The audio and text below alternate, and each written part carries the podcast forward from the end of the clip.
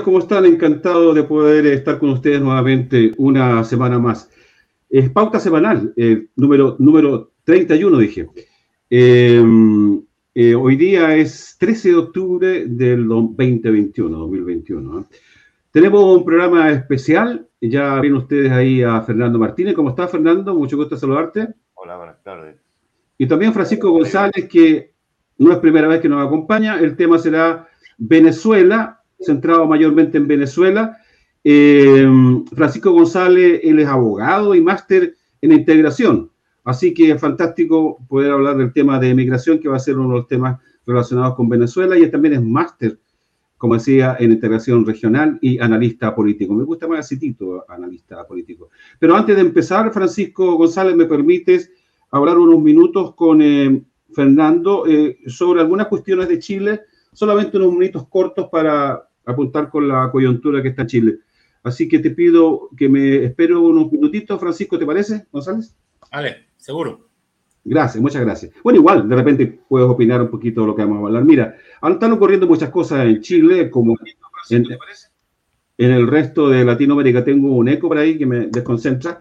Eh, están ocurriendo muchas cosas. Estamos en, por lo menos cosas positivas, que ya se terminó de escribir el reglamento de la Convención Constitucional y ya el lunes 18 o el 18 de octubre se empieza a escribir ya los temas que tienen que ver con la salud, la educación, etcétera, la Constitución misma. Es una coincidencia, ¿no? Que fuera el mismo 18 de octubre a dos años del estallido social. Eso es lo más positivo, pero sigue muriendo gente y eso es muy triste para la familia, antes que todo, y para todos los chilenos que tenemos ese tipo de sensibilidad.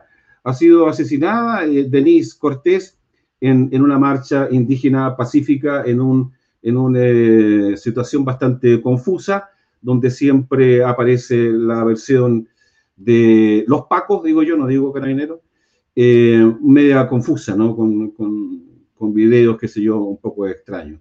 Así que nuestro más sentido pésame a la, primero a la familia eh, de Denis Cortés, que era una estudiante de Derechos Humanos y estaba ahí justamente atendiendo a la gente, ¿no? Eh, eso es por un lado. Tenemos también eh, que la integrante de la Convención Constitucional, que fue muy destacada durante el estallido social, la señora Grandón, que es conocida por un apodo que no me gusta mucho, que lo olvidé, Pikachu parece que se llama, Pikachu. Bueno, ella fue agredida por, por, la misma gente de, de, la manifestación hasta que se hizo, eh, que tiene que ver con una manifestación indígena a propósito del 12 de octubre. Ahí fue ella agredida eh, también. Entonces, no, no estoy un poquito confuso con qué gente realmente está yendo a la Plaza de Dignidad a estas protestas, porque si están agrediendo a una compañera como la señora Grandón, ya me confundo un poco, ¿no? Eh, eso no sé si quieres ah, eh, opinar sobre estos dos temas, porque tengo dos más cortitos. Eh, Fernando Martínez, Denis y la, y la agresión a la convencional señora Grandón. Fernando. Mira, eh, hay que tener claro que en las protestas se, mezclan muchas cosas, pues, la, la demanda sociales y luego también la infiltración. Y es probable que esto haya sido lanzado por un infiltrado, ¿no? porque apareció un grupo de, de, chalecos naranjas, que serían la gente que protege la cuestión de los derechos humanos, y ninguno de los que están en la foto pertenece a, a los derechos humanos. Entonces, muy raro. Esto está siendo dirigido también cuando agredieron a, a Jaude, y no me, no me llamaría la atención que a esta señora también la hayan agredido grupos extraños, extraños a la Sí, a mí me parece lo mismo, Fernando, está muy poco claro. Ahora, Hay otro tema que... ¿Qué razón? Por, por, mira, pienso una cosa, de que aquí el desprestigio de los partidos es muy grande, porque yo recuerdo que cuando nosotros hacíamos concentraciones y cuando las hacemos, nosotros protegemos las marchas y las concentraciones. Sin embargo, esto es una masa eh, eh, amorfa, no sabemos quiénes son. Aparecen algunos líderes, como el, famoso pelado ese Bade, que tampoco sabemos quién es, porque casi destruyen la, conven la convención constituyente, o sea, la, la, convencional, con su, con su rol. ¿Por qué lo hizo? Porque estará enfermo, será un enfermo mental o es un agente infiltrado. Porque la constitución hasta el momento, la constituyente, hasta el momento ha logrado el reglamento. Después de grandes dificultades donde el gobierno le ponía palitos en el camino, agresiones al interior también de algunos seres medio fascistoides, pero eso salió, afortunadamente porque parece ser que este es el único camino que nos queda de paz. Chile en este momento se está desmoronando. Hoy tuve día mismo el tema más importante, el tema del presidente, que aparece en una negociación estuche en las Islas Vírgenes Británicas, donde hay un párrafo del, del, acuerdo de que si la zona de la zona de Punta Chora, la zona de la zona de la higuera, no es declarada patrimonio de la naturaleza, eh, le van a dar la tercera cuota. Oye, esto es escandaloso. Esto es un robo al Estado de Chile, porque esas zonas son bienes nacionales, pertenecen a los bienes nacionales de todos los chilenos y las chilenas. Y el tipo la está vendiendo porque han pedido las concesiones. Y hay que hacer la denuncia mucho más allá también. Esto fue negociado, me da la impresión, porque hay hasta una foto, en el lago donde paradojalmente los señores Piñera tienen una, en lago Caburgua, ¿no? Tienen una, una parcela y la señora Michelle Bachelet también lo tiene. Reunidos ahí, aparece también la hija comprando en la zona donde eventualmente si hubiese ese proyecto camina, 100 hectáreas para hacer casas para los trabajadores del proyecto Dominga. Aquí estamos frente a ladrones, tanto la Michelle Bachelet como este sinvergüenza. ¿Qué hacemos los chilenos? ¿Qué hacemos? Si los partidos no funcionan, los, partidos están amarrados de brazos, producto de que vienen las elecciones, eh, muchos se apitutan, también hay que ser objetivo, eh, y son muy pocos los que te deben hablar, fundamentalmente mi partido, el único que está gritando en este momento, pero nosotros somos una minoría. Entonces, eh, y además que viene una campaña anticomunista pero espantosa, estamos un poco huérfanos, digamos, de apoyo, pero yo entiendo de que los sectores políticos deben comprender que es tan grave la situación, porque cayó ya en este momento la institución presidencial, han caído el Congreso, todas las instituciones policiales y, y, militares están en cuestión. Entonces, esto puede ser una, una revuelta y además de agrena ayer, ayer una cuestión que es siniestra. Militarizar la, la, la, macro zona sur que le llaman a los ríos, los lagos, la zona de la Araucanía, en donde por 15 días las tropas van a controlar, ayudar a la policía, pero en el fondo es eh, un estado de emergencia donde el jefe de plaza es un general. O sea, aquí le están declarando la guerra al pueblo mapuche, que no es la FARC. Fernando, Fernando eh, queríamos hacer una, escúchame, queríamos hacer una, una puntuación pequeña lo que está ocurriendo en Chile para centrarnos con nuestro invitado Francisco González. Sí, es cierto lo que tú dices, me parece gravísimo eh, la zona de mm, emergencia, eh, ¿cómo se llama? Estado de emergencia, en Gualmapo. Es gravísimo, ¿no? Cualquier muerte que ocurra ahí, el responsable directo es Piñera. Pero nuestro programa de hoy está dedicado exclusivamente a Venezuela y Latinoamérica en general. Y tenemos un excelente invitado a quien ya lo saludamos oficialmente. Bienvenido, eh, Francisco González, y gracias de nuevo por estar aquí con nosotros. Un abrazo. Gracias. Miren, una, una cosa que eh, sobre lo que decía Fernando, que nos interesa mucho, sobre el tema de la, de la crisis que se está dando en este momento ahí en Chile, ¿no? Y sobre todo el tema de la Araucanía.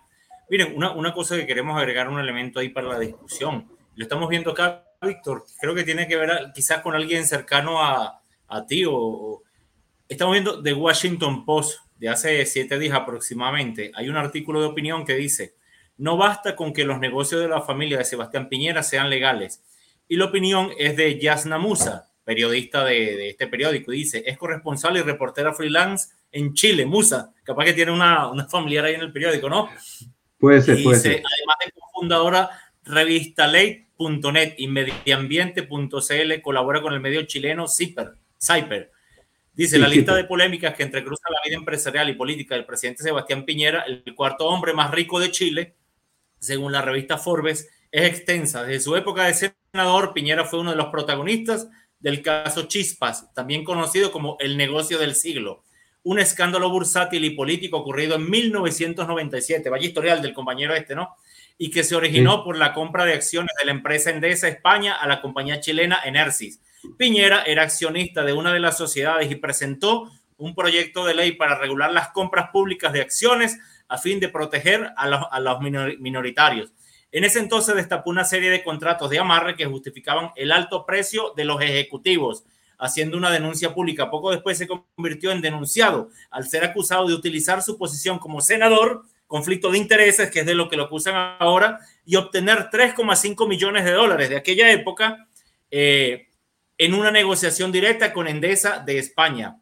Entonces, estamos viendo pues que el historial de este presidente en crisis crítica, en crisis terminal, ahí en Chile, pues puede llevar a inclusive a lo que es la salir del cargo por las denuncias tremendas que se están llevando a cabo ya por sectores que han ido a la fiscalía, pero también por distintos grupos en Chile, sí, de defensores de derechos humanos. Y bueno, nosotros nos suscribiríamos a una denuncia de índole internacional por una cuestión que tiene que ver con crímenes de lesa humanidad.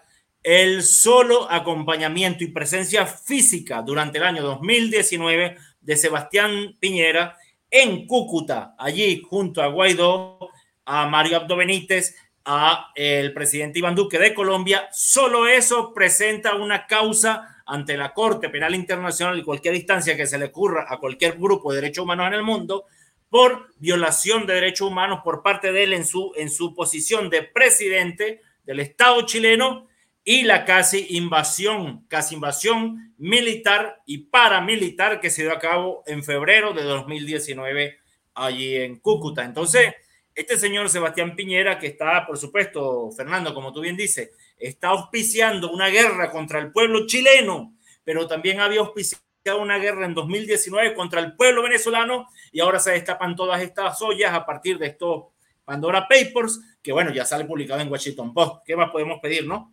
Ahí está todo el compendio de un caso internacional. Musa, con tu prima o sobrino, no sé quién, de tu apellido, Musa, y en el Washington Post, Nueva York, ¿no? vamos, a, vamos a investigar si hay una relación familiar. Oye, Fernando, bueno, eh, Francisco González nos ha dado también su visión. Ahí ya ves que tenemos aquí un analista político tremendamente bien informado. Bueno, y por eso es parte también eh, de nuestros invitados más de una vez. Fernando Martínez, ¿quisieras agregar algo más? Porque seguramente tienes ganas de hacerlo con respecto a lo que dice Francisco González. La verdad es que estoy muy preocupado también porque se acerca la conmemoración de los dos años de la revuelta popular, de la rebelión popular, le llamamos nosotros. Y, y me conforta por una razón, pero me preocupa. En definitiva, eh, tú recordarás muchos años atrás que nosotros planteábamos cambiar la constitución, romper los candados de esa constitución pinochetista, que fue mejorada por el señor Lago y toda esta gente bandía que llegó al poder después. Y, y luchamos por una democracia avanzada, basada en una nueva constitución, usando todas las formas de lucha. Y hoy día yo, yo veo de que se están cumpliendo las premisas de mi partido del año 80 y tengo temor porque no estamos preparados para que el pueblo realmente tome los destinos de la nación. Sin embargo, vemos elementos centrales como la convención que puede darnos una constitución dentro del capitalismo chileno muy avanzada, pero no ha resuelto los problemas centrales que por cuál fue la rebelión popular. Entonces, frente a eso, hay preocupación, porque el, gobierno, según entiendo hoy día, anunció que tiene preparado cuatro días de represión para el día de 18 de, octubre. Entonces, imagínate tú, a su vez con la crisis que hay presidencial y a la vez tratando de ocultar esto, militarizando la, Araucanía por 15 días, prorrogable, dicen ellos. Esa es una situación, eh, yo diría, explosiva, muy explosiva. Es una provocación haber declarado el estado de emergencia en la zona de la Araucanía, porque se junta justamente cuando Chile se levantó en su totalidad. Entonces la pregunta es, ¿cuál es la dirección política de los dirigentes de los partidos, llamémosle por último reformistas? No hay, no tenemos idea. bueno, Eso sí, es, sí, es cierto, es cierto, cierto. Bueno, ya sabemos el, el nivel de aceptación que ocupa o tienen los partidos políticos en Chile, ¿no? Yo creo que más va por la convención constitucional y todo esto que tiene que ver con la nueva constitución. Ya, vamos, nos pasamos muchos minutos con Chile, no era esa la idea, pero bueno, también Chile es parte de Latinoamérica y por supuesto Venezuela. Eh, Francisco González, voy a pasar por una pregunta que generalmente no se hace al principio, sino que en el medio o al final. Cuéntame, ¿cuál es tu posición como venezolano eh, con respecto a lo que está ocurriendo con la emigración venezolana en Latinoamérica? Tenemos alrededor de más de 5 millones o casi 6 millones, dicen otros, de venezolanos que han dejado el país por diversas razones. Hay una, un millón más o menos en, Perú, otra cantidad enorme en, Colombia y en Chile tengo entendido que vamos a los 500 mil venezolanos que se juntan con ya los que han llegado antes, que son los, haitianos, ¿no? Cuéntame, ¿cómo sientes tú, a qué se debe que el país, gran parte del país, esté dejando Venezuela?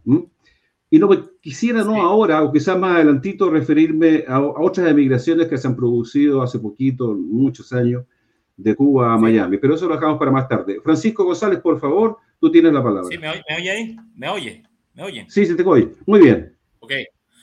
Bueno, voy a, voy a tocar algunos puntos sobre esto que, que acabas de, de, o sea, de preguntar sobre el tema de las migraciones y en principio quizás un poco cuáles son, digamos, la génesis de esa, de esa situación de las migraciones y realmente qué tipo de, a eh, de personas desde Venezuela son las que han estado migrando. Creo que son cosas que no se tocan. De hecho, no lo vas a ver en ninguno de estos análisis sesudos de defensores de derechos humanos en la región o en el mundo sobre el tema migratorio venezolano. Este, a ver, la composición social del migrante venezolano creo que sería la temática importante en este momento, ¿verdad? Eh, luego también hacia dónde se dirigen, como dije al principio, la génesis y las eh, el contexto político que se da en este momento con respecto a esas migraciones y la situación coyuntural actual de este momento en específico en el cual estamos hablando con respecto a dichas migraciones y cómo están siendo utilizadas también por eh, factores políticos, oportunistas, por supuesto, que se aprovechan de esta situación. En principio, creo que eh, hay que ver, por allá en el año 2011 aproximadamente, hubo un señor, antes, 2009 a 2010, hubo eh, o se dieron también, o, que ha sido paulatino durante el gobierno de, desde que llega Chávez al poder, desde 1999 hasta, bueno, pasando también con el gobierno del presidente Maduro, que tienen que ver con el hecho de las protestas sociales eh, fomentadas o llamadas guarimbas, de sectores clase media, clase media alta, en sectores ricos de Caracas y en otros del país, en ciudades metrópolis, ¿no? Esto por un principio, ¿no? Estas, estas protestas que se dieron y que se han dado en, en, Venezuela, recuerdo una muy claramente del año, por ejemplo, 2002, 2002, en la cual yo estudiaba Derecho en la Universidad Central de Venezuela y en aquel momento pues se dieron esas primeras guarimbas de estos sectores dentro de la Universidad Central, fomentadas por sectores de la ultraizquierda, por cierto, ni siquiera los sectores de la derecha o la extrema derecha, de la ultraizquierda de aquel momento un sector llamado Bandera Roja, que en algún momento quizás acompañado de manera muy periférica a Chávez, pero que después se fueron, se fueron. Este, y después se van a ver más adelante asociados al tema Guaidó. Miren, miren cómo las extremas se consiguen, ¿no? Más adelante. Volviendo a esa situación de aquel momento, pues eh, hemos visto que desde que llega Chávez al poder, quizás el desmantelamiento de lo que ha sido eh, la oposición con un programa coherente en función de los intereses del pueblo venezolano o de las oposiciones, como hemos venido diciendo constantemente, esto hace que no encuentren encauzar por una vía constitucional eh, las diatribas que deben darse por vías democráticas, pues, ya sea un debate en el Parlamento, ya sea a través de elecciones, sino que ha sido a través eh, de la violencia. Es decir, por muchos años esas oposiciones en Venezuela y sobre todo la oposición más radical ha buscado la manera de hacerse del poder de manera violenta. Y de viene la primera intento de golpe del año 2002, del año 2002. Como no han podido eh, capitalizar quizás en algunas partes críticas o descontentos con respecto a lo que es el bolivarianismo o el gobierno bolivariano, desde Chávez y ahora con, con, con Maduro, este, y también la falta de un programa coherente, sino volviendo a lo que fue el programa neoliberal, que es el que más han ido eh, vendiendo, ¿no? Yo creo que esa desesperación ha hecho que de algún modo busquen estas vías no constitucionales para hacerse del poder. Al mismo tiempo, al mismo tiempo, y más adelante ya cuando hablábamos del año 2010, 2011, una de esas guarimbas o esas protestas que se dieron en sectores quizás más socialdemócratas dentro de lo que fue el Ministerio eh, de Educación, un señor eh, que estaba allí en, esa, en aquel momento y que llevaba, digamos, la, la, la batuta de dichas protestas, no tuvo relevancia y se quedó como en la periferia, pues este señor. Este señor que le llamaban cabeza de motor, él se va a ir exiliado, autoexiliado, porque se va, pues, huyéndole a la justicia venezolana, se va para el Perú. Miren la cosa por dónde va, ¿no? 2009, 2010, 2011. Se va para el Perú. En Perú, él monta una especie de fundación democrática, no recuerdo el nombre, es una fundación que tiene que ver con el hecho de derechos humanos y el hecho, el derecho migratorio. Ahí es donde vamos a escuchar por primera vez esa, esa, esa temática. Y ya en el año 2011, 2012, junto al gobierno de PKK, ¿sí? Pedro Pablo Kuczynski, PPK, Pedro Pablo Kuczynski, se da esa, digamos, esa imbricación entre este sector radical venezolano que se había ido para allá, pero huyéndole a la justicia venezolana, fomentador de estas guarimbas, ¿sí? Y el sector eh, neoliberal del gobierno de eh, Pedro Pablo Kuczynski. Ahí vamos a ver por primera vez donde se comienza a escuchar el tema de las migraciones. Esta fundación que monta este señor, cabeza de motor, le decían, se puede por internet, después lo buscamos, él va a organizar la primera oleada de migración de venezolanos huyéndole a la dictadura de Venezuela, ¿no? Digo dictadura entre comillas, porque es la forma en que empiezan a vender esa situación. Y comienza a pensarse quizás desde Lima lo que va a ser más adelante el llamado Grupo de Lima. Vean, vean cómo todo va ocurriendo en ese mismo momento, ¿no? Arman esa fundación, ¿sí? Eh, reciben apoyos financieros con mucha condonencia del proyecto, de, ese proyecto por parte del gobierno de Kuczynski, ¿sí? Que bueno, ya más adelante vimos cómo termina Kuczynski, es el padre del grupo de Lima, pero termina por saliendo por la puerta trasera allí en Perú. Pero bueno, en aquel momento eh, había llegado al poder Kuczynski y está apoyando a este grupo de venezolanos exiliados, autoexiliados, porque se fueron huyendo de la justicia realmente.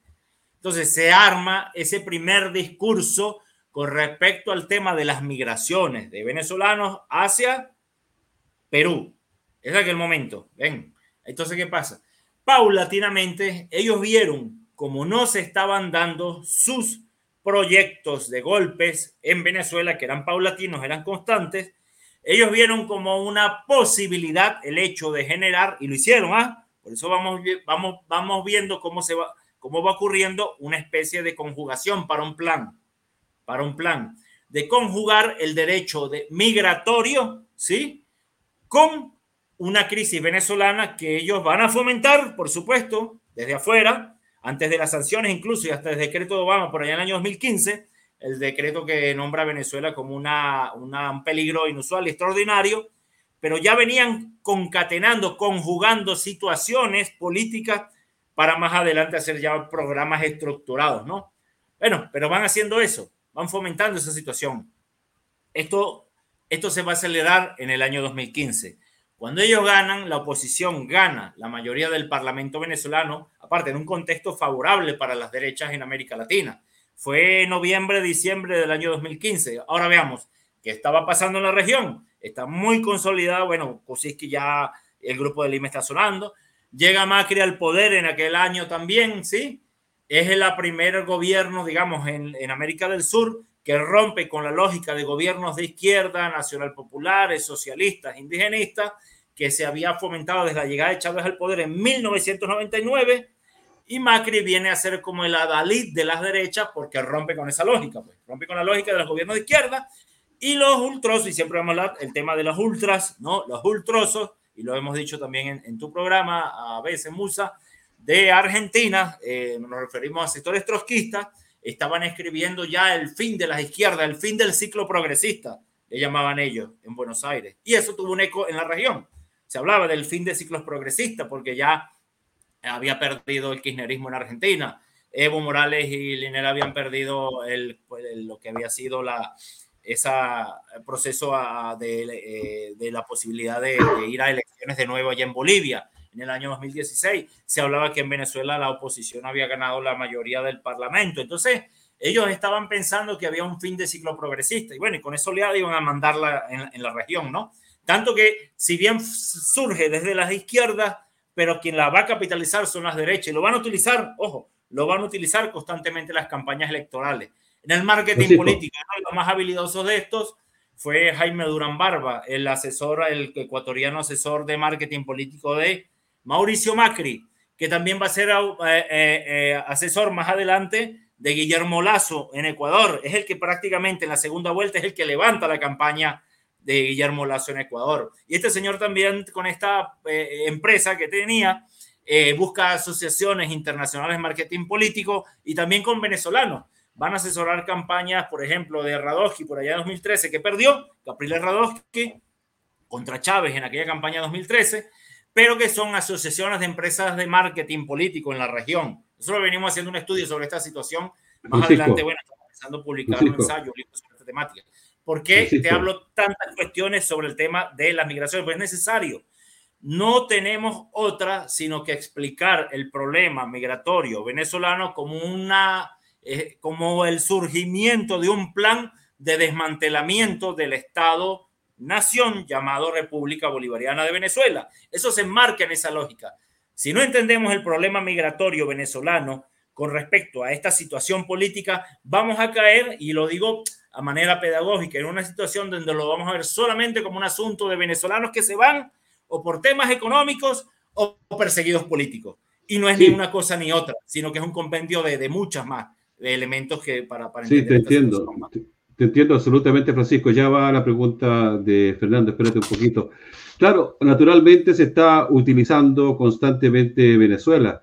Nosotros tenemos un candidato en Chile, eh, Francisco González, que toda la prensa de derecha y todos los debates siempre están exigiendo, y en Chile en general, yo creo que en Latinoamérica en, Latinoamérica en general se está usando. ¿Y qué opinas de Venezuela? Toda esta gente de izquierda, progresista, centro, izquierda, lo que tú quieras, siempre se le está preguntando cuál es tu, opinión de, de, de Venezuela, ¿no? Y, y, de ahí, y de ahí parten para adelante.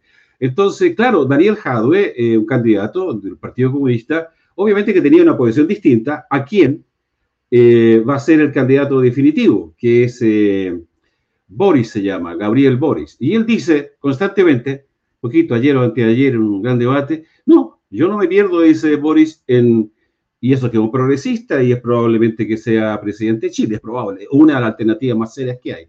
Él dice que en, en Venezuela hay una dictadura.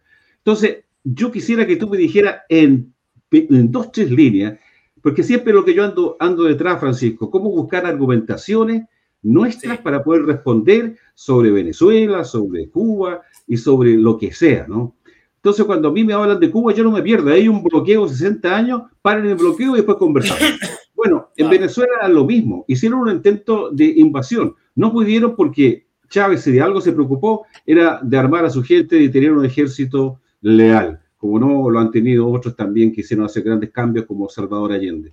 Entonces, Estados Unidos va a tener que probar todas las alternativas para terminar con, con Maduro en este caso, ¿no? Entonces, son políticas de ese tipo, uno las puede entender, pero por otro lado, insisto, hay 6 millones, 5 millones y medio de venezolanos que han dejado. Yo entiendo tu posición.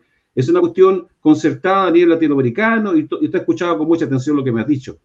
Pero eh, lo que está pasando es que el, no, no, reciben a los emigrantes eh, latinoamericanos de un país a otro como son recibidos, fueron recibidos los inmigrantes en este país, como Suecia, digamos. Yo como soy inmigrante tengo simpatías, obviamente, pero no solamente por eso, una cuestión de sensibilidad social porque eh, la migración, eh, el asilo, sí. es un derecho humano.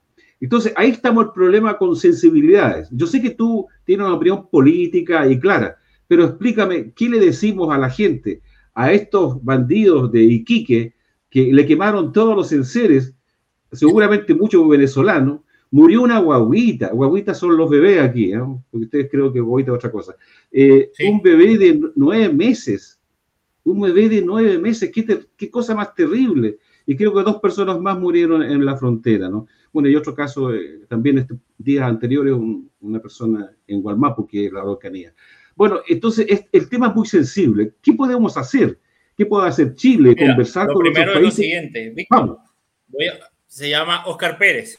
Volvemos a lo del tema. El, el, personaje venezolano de oposición que se fue a, a Perú en, aquella, en aquellos años, 2009, 2010, 12 de junio, ajá, se llama Oscar Pérez. Le llaman cabeza de motor. Si no entendemos o si no escudriñamos en la génesis de dicho proceso, no vamos a quedar hablando en el aire. En serio, y lo digo en serio por lo siguiente, si no explicamos que es Jaime Durán Barba el creador de esa política, no tiene sentido que estemos aquí conversando, porque es la forma de entender que comenzaron cuando llega Macri o cuando vaya Macri acercándose al poder en, la, en lo que fue el año 2015.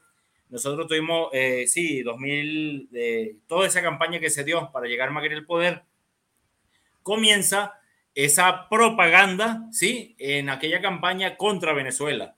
Ellos utilizaron a Venezuela para dos cosas. Una, que fue el tema de desmantelar los avances que había hecho el kirchnerismo, avanzadas eh, políticas progresistas. Pero al mismo tiempo tenía una doble dimensión esa política, que era desmantelar los programas de integración regional y de las instituciones de integración regional. Y en la primera que atacan es el Mercosur.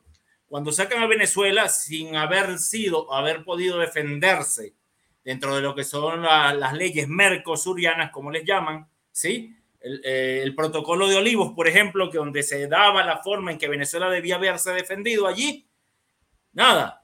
Macri lo que hizo fue violentar las leyes de Mercosur y nos sacaron. Macri también y el gobierno de París, ¿sí? También lo hizo el gobierno, lamentablemente el gobierno de eh, lo que fue Tabaré Vázquez en Uruguay. Y eso fue el golpe, la última estocada al Mercosur. Y Nick Novoa, que era su canciller del momento. Te lo digo porque fue lo que constantemente fuimos analizando. Y si bien en aquel momento yo estaba volviendo de Argentina, por ejemplo, estaba haciendo el máster de integración, y en un principio aquí integración era solo una cosa que circunscribía a los eventos de la CELAC con Chávez, ahora que están hablando de la CELAC, ¿no? Y ahora sí, como que parece que le importa a todo el mundo. En el año 2011 era una cosa muy periférica donde salía el comandante hablando de la CELAC, tipo visionario como Chávez, por supuesto, pero era una cosa que hacia la sociedad venezolana, hacia el mundo académico venezolano, a nadie le importaba. Le comenzaron a importar esos mecanismos de integración a la sociedad venezolana, fue precisamente cuando nos expulsaron de esos lugares. Eso es lo irónico de esto, ¿no? Es cuando nos expulsan del Mercosur, cuando desmantelan la UNASUR, cuando le caen a palos a la CELAC, y en eso tuvo que mucho que ver el gobierno de Chile de la época, y Michelle Bachelet también, y Piñera yéndose a la CELAC con la Unión Europea, ¿no? y ahora lo quieren hacer con el Mercosur, con Innovoa y, y, la calle Po, este, Abdo, Abdo, Benítez y la calle Po. Entonces, en aquel momento, ellos estaban golpeando esos mecanismos de integración y Venezuela fue solamente una excusa, hermano. Fue una excusa porque no había una migración masiva en aquel momento, era solo una migración de políticos. Era una migración de políticos que ni siquiera eran perseguidos, eran personas que huían de la ley de Venezuela, como este señor que les acabo de nombrar, Oscar Pérez, el cabecemotor. Okay. Pero organizaron la migración. Es la primer canal que organizan. Ahora, ¿qué pasa? Cuando vienen las sanciones, cuando se agudiza la crisis, cuando nos roban Citgo, cuando llega Trump, cuando todo eso se va sumando el acumulado, y bueno, sí, hay más migrantes venezolanos, obviamente. Ahora yo les hago una pregunta, vean esto, porque me tocó, Víctor, me tocó esto, complicado lo que te voy a decir. Días antes de conocernos físicamente en el programa que ustedes organizaron, donde estuvimos allá en Suecia con ustedes, contigo y con Francisco, nos tocó haber estado en un programa en Gotemburgo, en aquel viaje que estuvimos, pues que los conocimos ustedes, en Gotemburgo. Nos hacían las mismas preguntas colegas, compañeros chilenos de izquierda, que tienen un programa en una radio que no voy a decir, pero te lo puedo mostrar porque está ahí grabado, además que bueno que está grabado. Y duré dos, tres horas tratando de hacerles entender esta situación, porque el discurso cuál era es un gobierno dictatorial, eh, nadie lo apoya de las izquierdas, lo ven mal, entonces hay que ver cómo salir de, de, de, de, aquel momento, bueno, sí, del gobierno bolivariano en aquel momento, y las migraciones venezolanas. ¿Qué van a hacer con tantos migrantes venezolanos? El discurso con respecto a la crisis Venezuela no solamente se instaura, de migrantes de Venezuela no solamente se instaura en las derechas, se instaura en sectores progresistas de la región. Y eso donde detectamos eso en principio fue en Argentina, ni siquiera en Chile, en Argentina, donde mandaba, estaba el kirchnerismo de oposición, ¿sí? 2017, eh, pero ya estaba instaurado un compañero de muy conocido en Buenos Aires, que era colega nuestro, compañero conocido, Horacio González, que fue presidente de la Biblioteca Nacional y había venido observador a Venezuela. Yo conocía personalmente a Horacio porque militábamos con ellos en un, grupo eh, Ateneo Cook y fuimos, incluso yo fui algunas veces ponente en charlas con ellos en la UBA, UBA Sociales, te hablo 2014, 2012, 2013, por allá. Y conocíamos Horacio González, amigo nuestro. Y Horacio González mismo lo decía, Che Fran, ¿sabes qué nos decía Horacio? Che Fran, todo lo que tenga que ver con apoyar a Venezuela no suma, resta.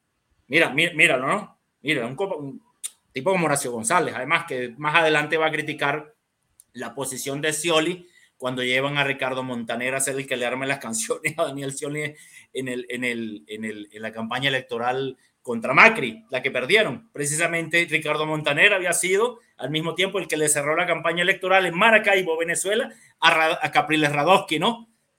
El tema cultural, de hecho, de esto sí sabía bien Horacio González, ya que en paz descanse, fallecido recientemente. y Horacio González ya criticaba esa situación, o sea que era un tipo con mucho peso en términos culturales y políticos para, para criticar a quien, a, quien, a quien quisiera, pues.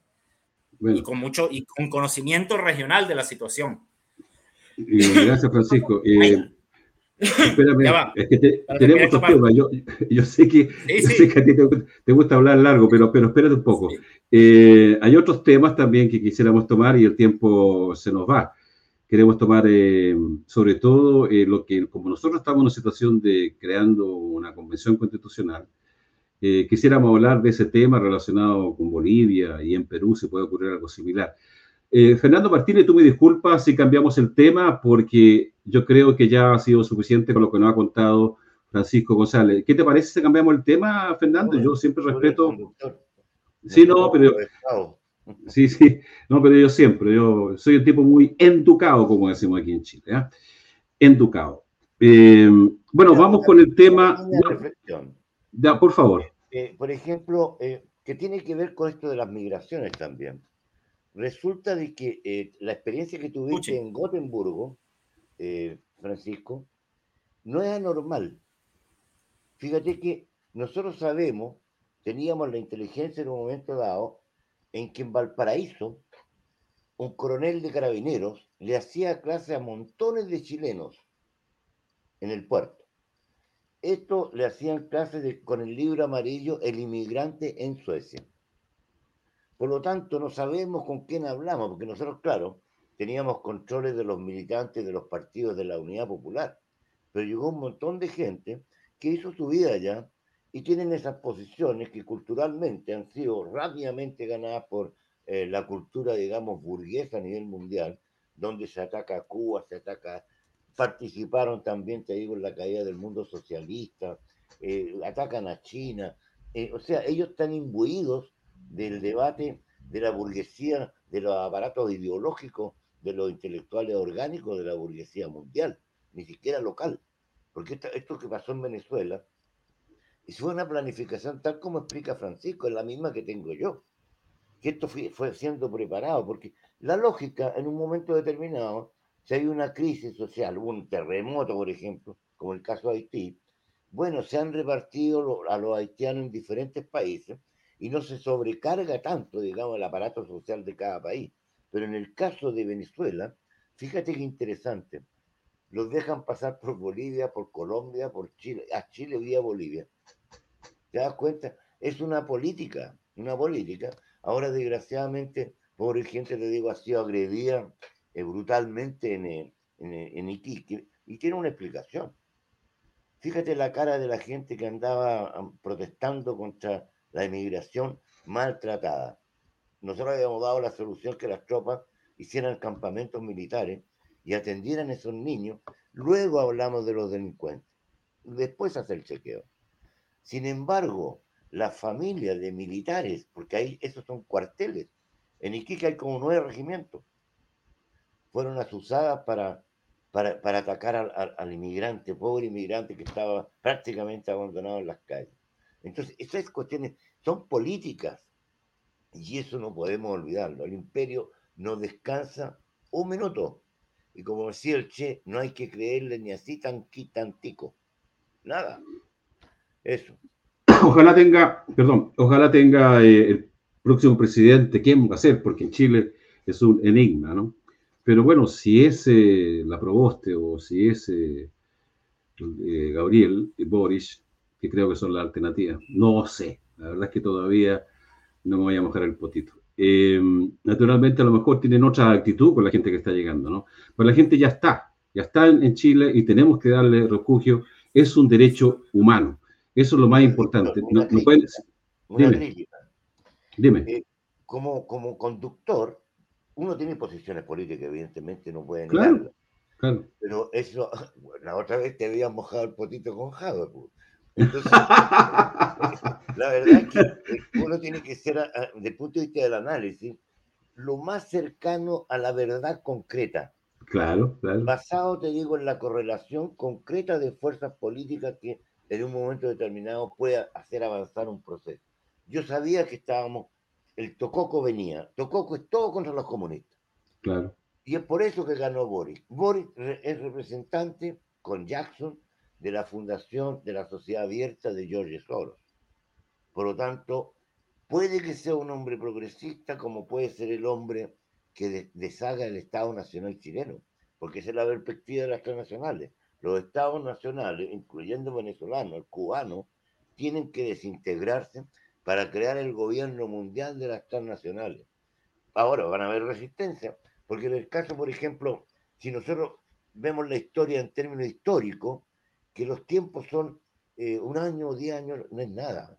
Cien años tampoco. Porque acuérdate que ya Simón Bolívar quiso crear la Gran Colombia, y por ahí, por acá, las burguesías locales fueron quebrando, como Páez por aquí, a Miranda por allá. Acuérdate que Miranda invade Venezuela fallando por la revolución haitiana.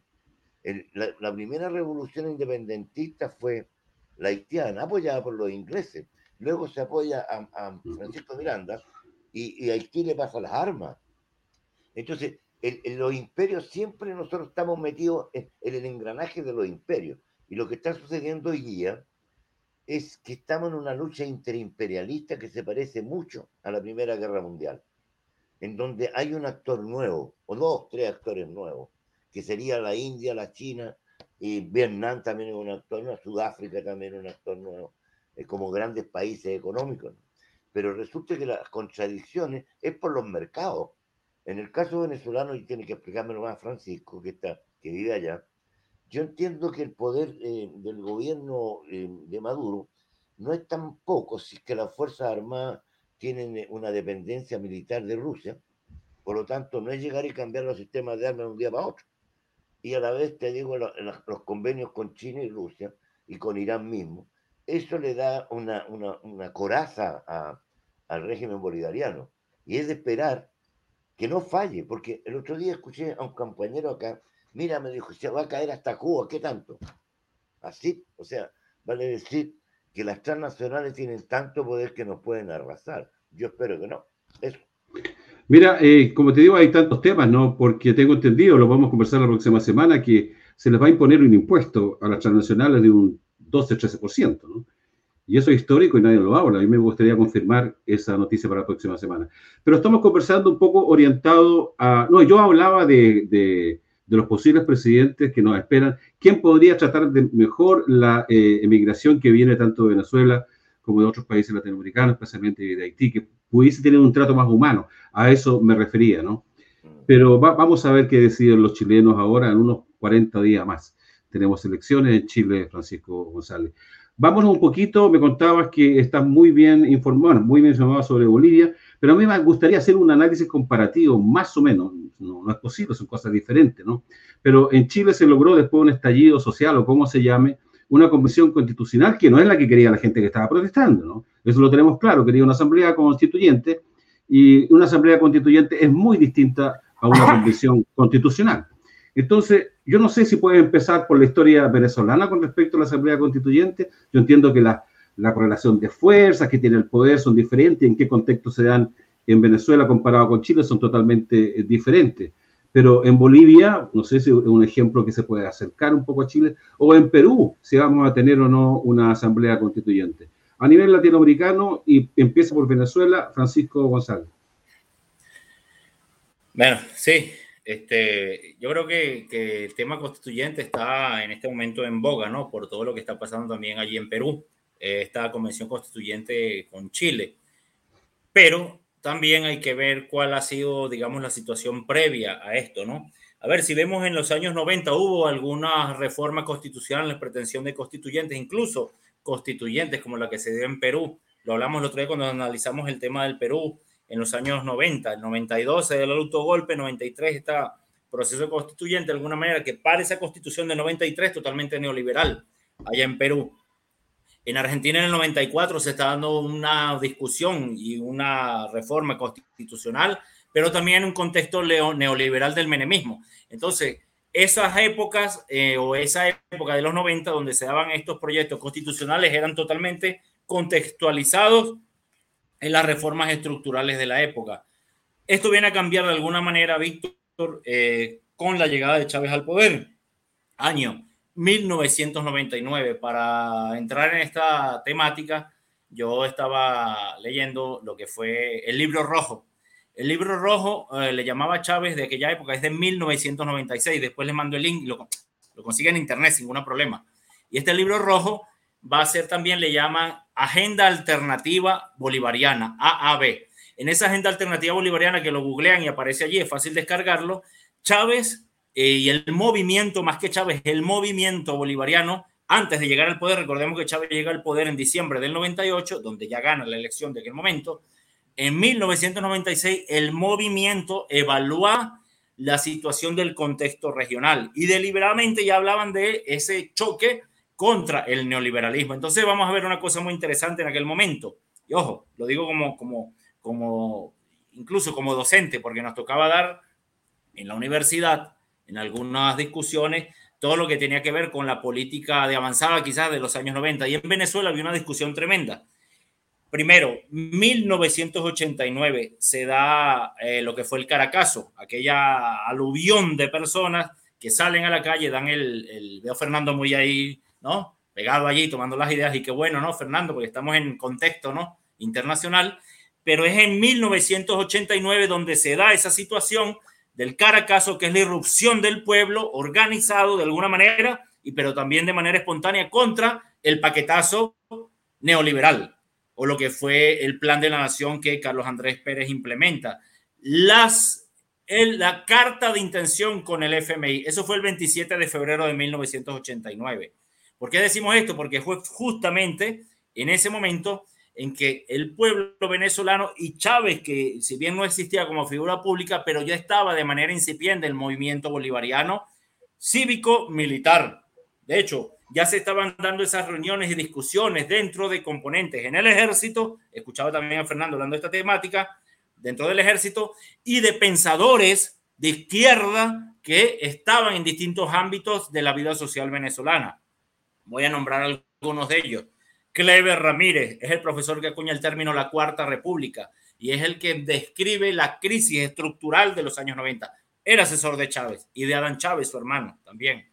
Estaba Pérez Arcay, que murió recientemente, eh, hace días, el, general Pérez Arcay, que había sido profesor de Chávez en la Academia Militar, un pensador gran chiano dentro de las Fuerzas Armadas y que también sumaba en esta lógica pues de pensamiento crítico en aquellos años en Venezuela.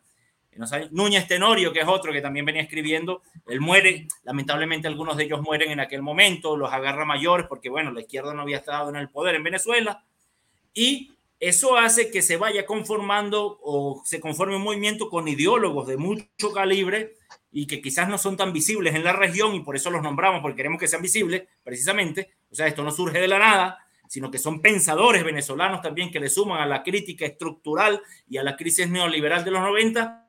Y este movimiento es lo que va a ser de alguna manera ese pensamiento crítico venezolano el que hace llegar a Chávez al poder en 1999. Y esa agenda alternativa bolivariana va a ser el catalizador de las protestas sociales venezolanas en aquel momento y el que va, eh, se va a capital, eh, se va a canalizar a través de, de esta, de esta plataforma, por un lado ideológica, y ya lo decían allí en la agenda alternativa bolivariana, pero también política, política, porque ya desde aquel momento ellos se dieron la tarea de llegar al poder. Si bien en el año 92 intentaron con el movimiento cívico-militar hacerlo a través de, golpe de Estado, con Chávez a la cabeza, ahora sí aparece Chávez como figura pública, de el famoso, por ahora, que no, no, no conjugó, en, al final no pudieron tomar el poder, pero y Chávez en la cárcel, miren, miren una cuestión, Chávez en la cárcel donde empieza a escribir todas estas ideas, ¿sí? Esos años en una cárcel en Venezuela cercana a Caracas, en Yare, allí Chávez comienza a ser visitado por los sectores más de izquierda, nacionales, internacionales, y es en el año 94 en que Chávez va y, y, y se encuentra con, con Fidel Castro. Chávez fue invitado a una ponencia en un foro internacional allá, pero Chávez ni pensaba que iba a ser recibido con, por Fidel Castro directamente, ¿no? Directamente y de ese famoso discurso que lo pueden ver también ahí en redes, en la Universidad de La Habana, en 1994. Y ya Fidel pues veía un Chávez proyectado en el futuro, eh, va a ser una especie de tutor, de mentor también político en el ámbito más que todo internacional, sería como un componente que no estaba, que ahora sí va a estar a partir del 94, y es allí donde empieza a desarrollarse de alguna manera con más contundencia lo que ya venía conjugándose con el, con el movimiento cívico-militar, pero que va a tener más congruencia, más fuerza y va a empezar a criticar desde adentro del país todo lo que era la agenda eh, neoliberal. Y el programa del año 94, y es el que Chávez escribe, escribe en ese libro rojo, se va a llamar Agenda Venezuela. Tanto que lo dice, ¿no? Chávez dice, esta es la Agenda Venezuela, nosotros proponemos la Agenda Alternativa Bolivariana a ese nombre que le da Caldera, que era el presidente de la época, Agenda Venezuela. Y esa Agenda Venezuela era el proyecto neoliberal del consenso de Washington, que venía desarrollándose desde 1989 con Carlos Andrés Pérez, que le llamaba la carta de intención al FMI. Y a pesar de que el 27 de febrero del 89 explotó el Caracazo en todo el país, se estaba incendiando Venezuela, el 28 de febrero el equipo económico de Carlos Andrés Pérez, aquel presidente socialdemócrata, CAP, le decían, firmó con Michel Candesus, que era el secretario general de la, del FMI, firmaron la carta de intención del FMI en Washington, en Estados Unidos. a pesar de que el día anterior se estaba incendiando Venezuela, la firmaron igual, la firmaron de igual manera. Y bien, ya que nos hablabas de un análisis comparativo con Bolivia, donde veníamos haciendo alguna, alguna tema de Bolivia, Pasó en Bolivia muy similar, más adelante, en el año 2002, 2003, llega eh, eh, este señor Goni Sánchez de, de Lozada a, a, Bolivia y este señor Pedro Sánchez de Lozada se prende en el año 2003 todo lo que fue la guerra del gas y en, en marzo, en marzo, donde se dio la primera toma en La Paz por parte de la policía que no estaba de acuerdo con un impuesto que le hacían al salario de, los bolivianos y fue, comenzó con la misma policía que mandaron el ejército, fue todo un encontronazo que se dio allí en La Paz y más adelante explota la, todo lo que fue la, la, la, guerra del Alto. Entonces, en ese momento, incluso a pesar de toda esa protesta social que ya tenía encima Sánchez de Lozada, le decían Goni porque era un presidente pro-yanqui, hablaba como gringo, el gringo, este señor también firmó la carta de intención con el FMI. Posteriormente, en marzo, miren cómo se parece el proceso boliviano al venezolano en eso, ¿no? Presidentes atiborrados por protestas sociales, presidentes neoliberales y utilizan el ejército en contra del pueblo. Tanto en Venezuela como en Bolivia pasó muy similar.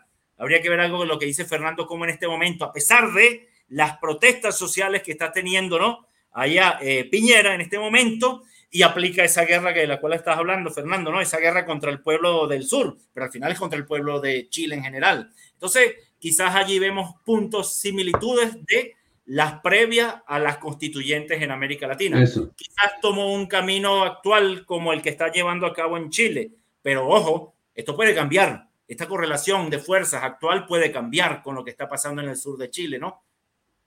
Francisco González, muchas gracias.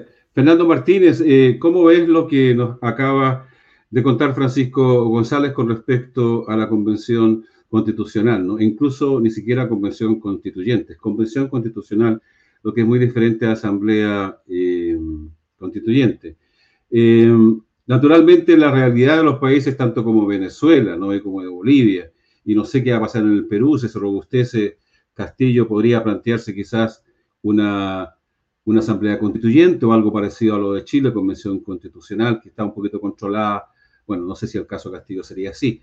Eh, Fernando Martínez, por favor, puedes opinar con respecto a lo que se ha referido Francisco González. Micrófono, micrófono, micrófono. Fernando, micrófono. Eh, bueno, Francisco tocó el génesis de todas esta, estas figuras que nosotros estamos viendo en nuestros países, que es el consenso de Washington, donde es la ofensiva neoliberal, que habría que explicar un poco más atrás eso, por qué se produce en el capitalismo mundial y fundamentalmente en el nuevo orden mundial esta salida de privatizar todo. Es que uno de los objetivos de, los neoliberales era privatizar. Chile fue un modelo de esto. Eh, yo pienso de que la acumulación del capital que se ha ido produciendo a nivel mundial, toda esta plusvalía la acumula un sector, en lo fundamental el sector eh, financiero. Y ya llega a tal nivel eh, la acumulación de, capital, tanto real como ficticio, que no hay dónde colocar capitales, el problema que tienen los bancos. Entonces, ¿qué es lo que hacen? Endeudan a la gente eh, y privatizan todos los, los, sectores públicos que a ellos les convienen eh, porque no privatizan, por ejemplo, un hospital del, del, sur de Chile, no lo privatizan, privatizan los hospitales locales o venden el servicio a los privados. Entonces, esa es una política que ha pasado en todos lados. Nosotros acá tenemos la, la suerte de haber tenido una rebelión popular, en el caso nuestro, que llevó a esto, que no es del gusto de todos la convención, y convención constitucional, porque no, no, no es una convención en el origen, sino que estamos limitados también por la constitución actual. Entonces, eh, eso crea un malestar, pero se ve alguna cierta independencia en los convencionales, que podría, como te digo yo, en vida ver nosotros una constitución de una, democracia más avanzada. Eso eh, que era una aspiración política nuestra, porque acuérdate que nosotros como partido tomamos las armas. Tres veces. Nosotros tomamos las armas cuando nos pusieron la constitución de Pinochet. Recuérdate que la política de rebelión popular nace el mismo año que el, Pinochet acepta, la, digamos, vota la constitución fraudulenta de Pinochet. Ese mismo año sabíamos que nunca más volveríamos nosotros a levantar la voz. Por lo tanto, había que usar todas las formas de lucha. Se ha, logrado, se ha logrado. Y esto se está repitiendo en nuestro pueblo. Ahora explotó una situación ya de acumulación del capital, de la plusvalía de los trabajadores en un solo grupo que no, no, es más representativo que un 1%. Entonces, esta cuestión de redistribución de la riqueza está latente en nuestro pueblo y, en todo, todo el país, porque la gente, por ejemplo, datos que para que lo sepa eh, Francisco, de la felicidad de los chilenos, el 80% del ingreso mensual se va a pagar deudas y ahora con la pandemia se ha acelerado el problema, se ha ido resolviendo porque la misma plata de ahorro de los chilenos en la AFP, las asociaciones previsionales privadas, ha servido para mejorar la economía capitalista porque han subido los precios. Mira, un 30% es poco.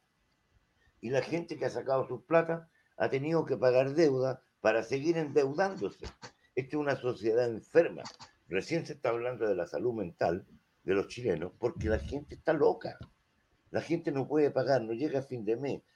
afortunadamente también le han dado algunos recursos eh, del gobierno que se atrasaron durante un año.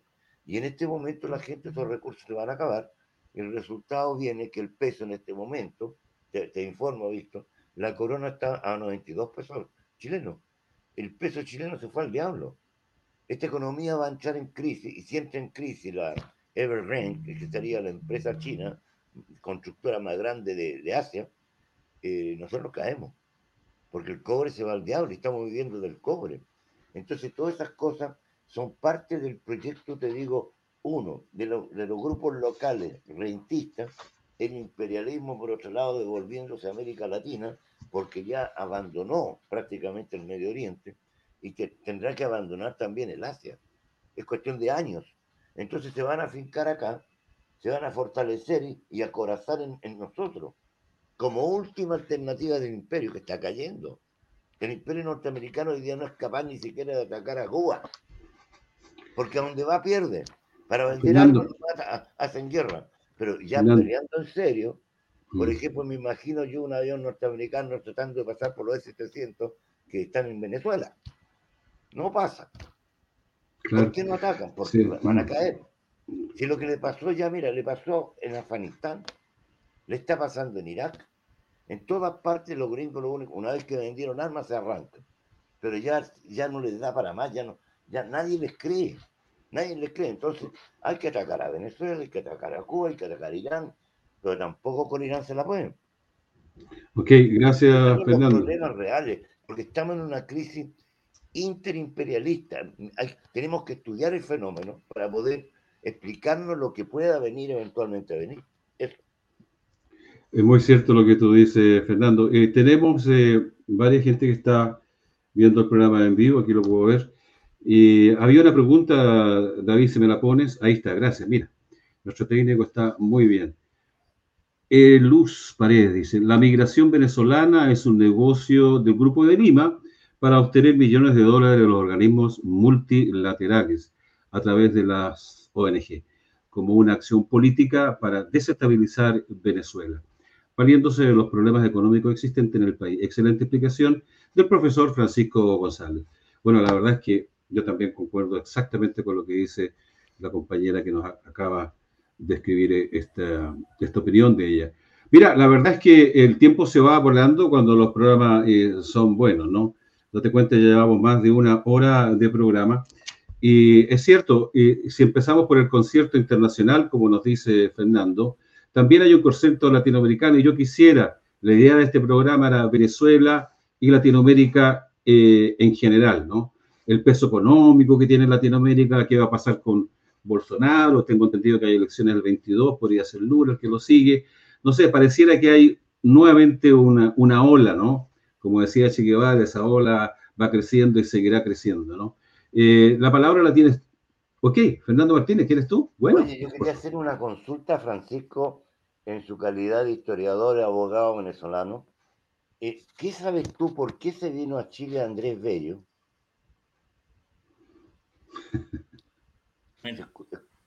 Mira, nunca pasa que eh, quizás Bello, claro, tenemos una historia nosotros aquí oficial de Andrés Bello, acuérdense que fue el fundador de la Universidad de Chile, la universidad más grande del país y la más importante.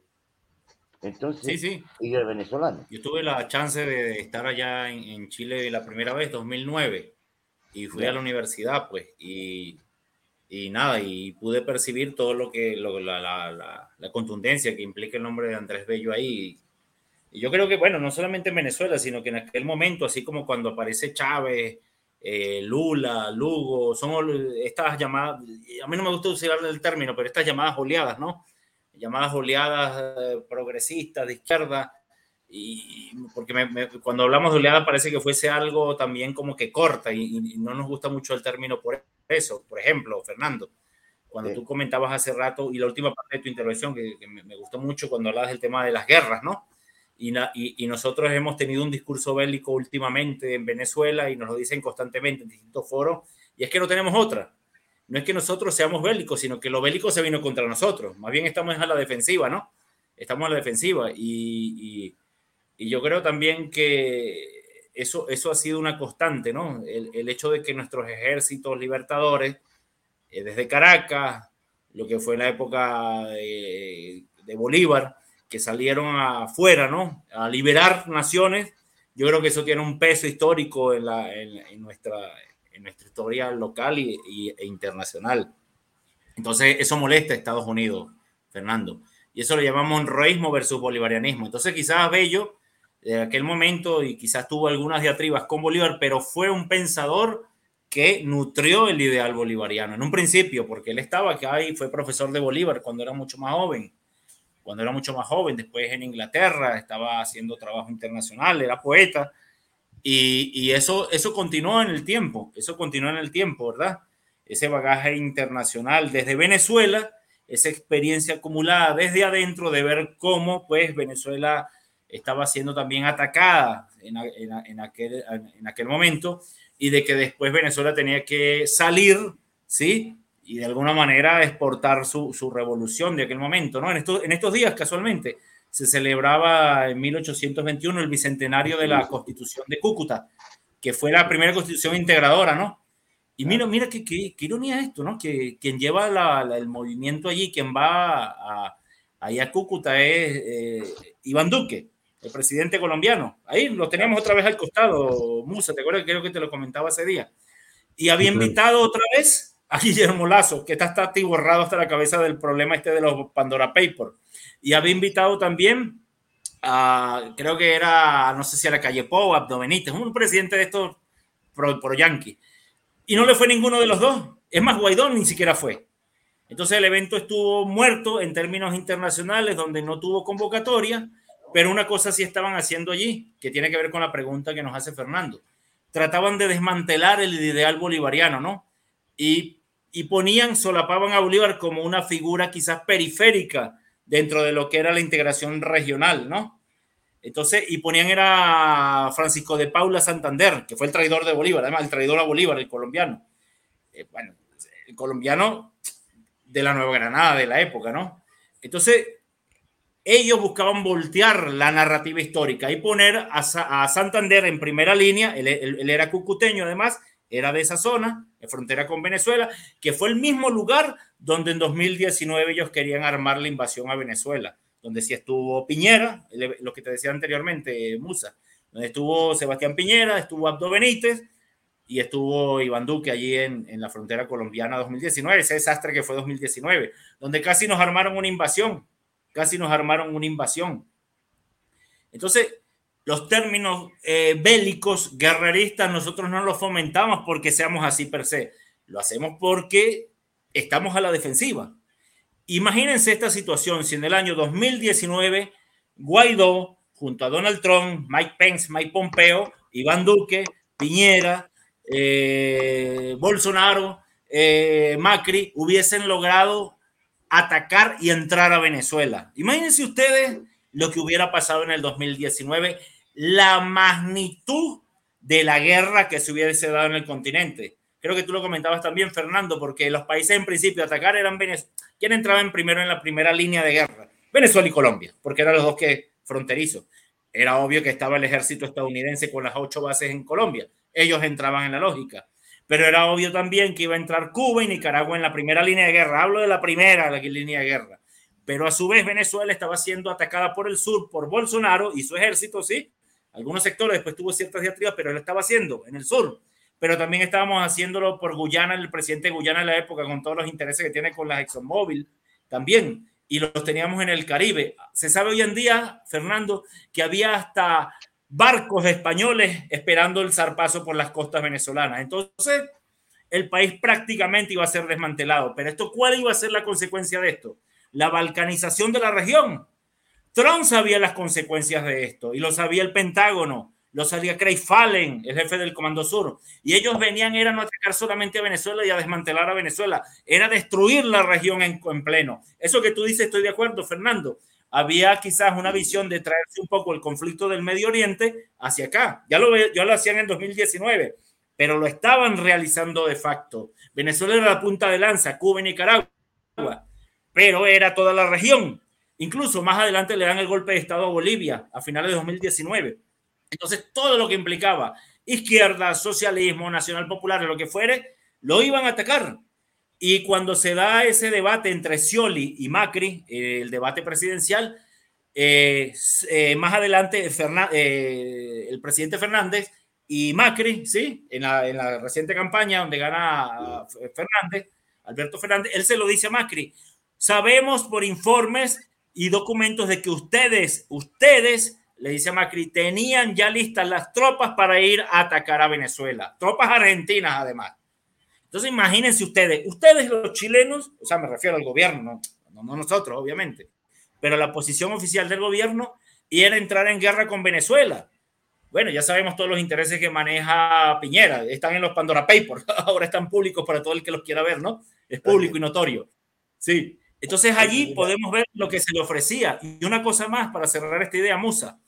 Este señor Branson, el, que financiaba el Live 8, el concierto allí de Cúcuta, que ahora sale porque va a privatizar los viajes espaciales a cualquiera que pague 200 mil dólares, que no son tres lochas. Bueno, este señor ¿Qué quería y qué le ofrecían para estar ahí? Bueno, por un lado, el petróleo que le iban a dar a Chile, a Piñera, para mantener sus intereses en las aerolíneas. Eso ya está claro. Y a Richard Branson, ¿qué era? Bueno, financiarle sus negocios en Virgin Airlines para llevar al hombre al espacio, al hombre privado, a los privados, a los empresarios.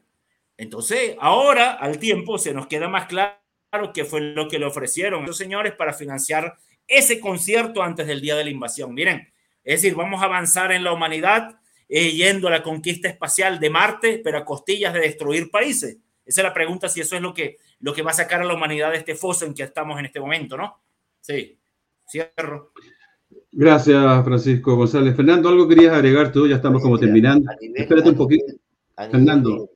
a nivel especulativo, eh, es una hipótesis media absurda, escúchenla.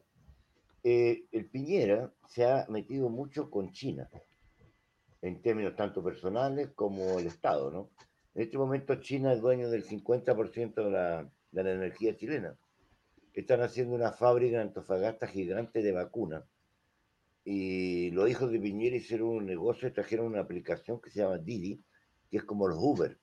Bueno, eh, Estados Unidos tiene temor del ingreso chino a América Latina, porque China está metiéndose mucho en, tanto en Venezuela como Bolivia, eh, los rusos en el Perú, los sistemas de armas del Perú son rusos, eh, y Chile se está metiendo con, con, con, con China, Piñera.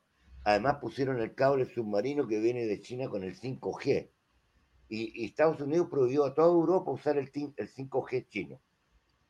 Entonces, la especulación va para ahí, ¿no? A Piñera no pueden votar porque está muy cerca de los chinos. ahí se equivocó el hombre, se equivocó en los negocios y se metió con el enemigo principal de Estados Unidos.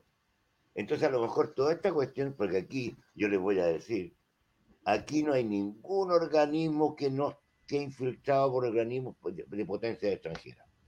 Eso lo vivimos en el gobierno popular y aquí está sucediendo lo mismo. Por lo tanto, también se puede hacer política, como cuando asesinaron a, Jaime Guzmán, que fue el frente, pero la orden nadie sabe quién la dio. Se supone que fue Contreras. Y acá, aquí están, hay juegos de, inteligencia que yo me divierto porque digo, Piñera, si lo votan es porque se metió con los chinos. no lo van a votar por los papeles de, ¿cómo le llaman? E, ojalá. Oye, ojalá. dejémonos con especulación, Ojalá. Que lo saquen, que lo saquen. ¿eh? Ojalá lo voten, ojalá lo voten de todas maneras, ¿no? Eh, sería muy bonito, porque yo creo que lo que ha hecho Piñera hace rato ya lo viene haciendo, ya lo dijimos el otro día, esto es una mafia, es, es una, una cofradía muy bien formada, familiares, conexiones de todo tipo, ¿no? Y muchas lealtades muchos dineros grandes, muchos servicios también y muchos favores, ¿no? Así que por eso me encantaría, no sé, por lo menos me parece mucho más seria esta acusación constitucional que la anterior que, le hicieron. ¿no? Queridos compañeros y amigos, estamos ya terminando el programa, creo que lo hemos pasado bastante en el tiempo. Esto del tiempo podríamos hablar 3, 4, 5 horas, no hay problema, no, no, me va a salir más caro, digamos. Pero, pero el problema es... Que ustedes en las elecciones, ¿no? De 12 horas. Claro, no duermen. Claro, claro. entonces, por eso... Eh, hay que un poco encuadrarse en las estructuras que eh, se definen los programas, ¿no? Pero te agradezco mucho a tu... Fernando, ya estamos yendo, ¿no? Dime. Una consulta, Francisco, mira, estamos preparando nosotros un viaje a Caracas. Eh, ¿Cómo está la situación en Caracas? ¿Se puede, las vacunas, todo eso? ¿Se puede entrar? Mira, este, si bien ha habido oleadas, parece que recientemente hay una oleada y de, de viral, pero la masificación de las vacunas está pues como tú bien dices, bueno, Venezuela ha sido punta de lanza con la alianza con China y Rusia. Yo, por ejemplo, me puse recientemente la segunda dosis de la vacuna china, ¿sí? Y aquí las han traído masivamente, las vacunas chinas, ¿ves? Entonces, en eso, eh, el gobierno chino, pues, el Partido Comunista Chino, como decía Trump, ¿no? Nos ha ayudado bastante. y si lo chino fue de donde surge la pandemia, no el virus como tal, que no se sabe hasta hoy, pero la pandemia sí, yo creo que los chinos ya han tenido bastante experiencia en cómo paliar la, la pandemia en esos aspectos, ¿no? Mm. Y creo que aquí, bueno, en este momento se están dando esa, esas vacunaciones. Y bienvenido, Fernando, aquí te esperamos. Está haciendo mucho calor estos días en Caracas, pero bienvenido y, y acá estamos para recibirte siempre. Fernando, Fernando, ¿qué tal si paramos el programa hasta aquí? Nos quedamos nos quedamos conversando en forma privada y, todos los temas que tú quieras en forma privada, pero tenemos que terminar el programa. Yo creo que estamos cansando a nuestros auditores. David, no nos cortes, corta el programa, por supuesto, y le agradecemos a todos los auditores que nos siguen y nos han, eh, nos han ¿cómo se dice?, compartido nuestro programa con, con los propios amigos que ellos tienen y estamos llegando a una cantidad de visitas bastante considerable. Queremos doblar esa cantidad porque creo que este es un esfuerzo grande que hace un grupo muy pequeño de personas y ustedes tienen que cooperarnos de esa forma, compartir. No le estamos pidiendo apoyo de ningún otro tipo. Muchas gracias, Francisco González, muchas gracias a Fernando Martínez y también agradecer a David que está ahí detrás. Eh, vamos, terminamos el programa y agradecemos a todos y no nos cortes para que nos dejes conversando con Fernando y con eh, Francisco unos, unos minutos más. Gracias a todos, un abrazo, que estén muy bien.